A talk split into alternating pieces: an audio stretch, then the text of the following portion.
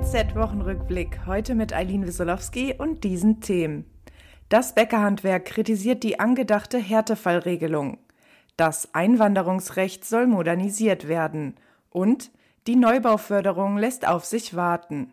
Das Bundeskabinett hat die Gesetzesentwürfe für die Strom- und Gaspreisbremse beschlossen. Die Preisbremsen sollen von März an gelten. Entlastungsbeträge für Januar und Februar sollen rückwirkend mit angerechnet werden. Darüber hinaus haben sich die Bundesländer auf Eckpunkte einer Härtefallregelung für energieintensive Betriebe geeinigt. Kleine und mittelgroße Unternehmen sollen einen weiteren Zuschuss beantragen können, wenn steigende Energiepreise trotz der Preisbremsen ihre Existenz gefährden. Die Hilfen sollen auch Betriebe berücksichtigen, die überwiegend andere Heizmittel wie Pellets oder Öl nutzen.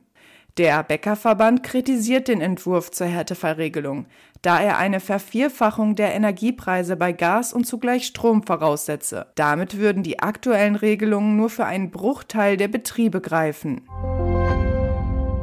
Ebenfalls hat das Bundeskabinett jetzt Eckpunkte für ein modernes Einwanderungsrecht beschlossen. Damit sollen ausländische Fachkräfte die Möglichkeit erhalten, leichter nach Deutschland zu kommen. Nach den Plänen sollen sie künftig auch ohne Anerkennungsverfahren einreisen dürfen. Anders als bisher sollen Fachkräfte zudem jede qualifizierte Beschäftigung ausüben dürfen. Außerdem soll die Einwanderung von Arbeitssuchenden ohne Arbeitsvertrag in Deutschland mit einer sogenannten Chancenkarte ermöglicht werden. Der Handwerksverband befürwortet eine Modernisierung des Fachkräfteeinwanderungsgesetz.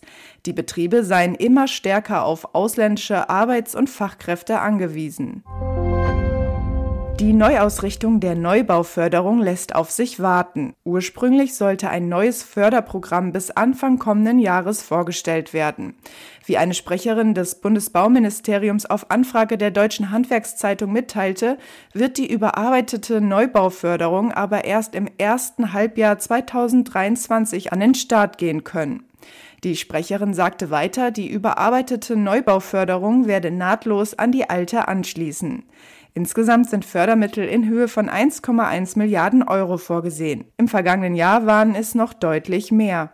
Die Bauwirtschaft zeigte sich verärgert und fordert mehr Klarheit in der Förderpolitik sowie mehr Geld. Andernfalls drohe beim Wohnungsneubau ein noch größerer Einbruch, als er sich ohnehin schon abzeichnet. Weitere Nachrichten für das Handwerk sowie praktische Hilfen für Unternehmer finden Sie immer auf dhz.net oder in unserem kostenlosen Newsletter.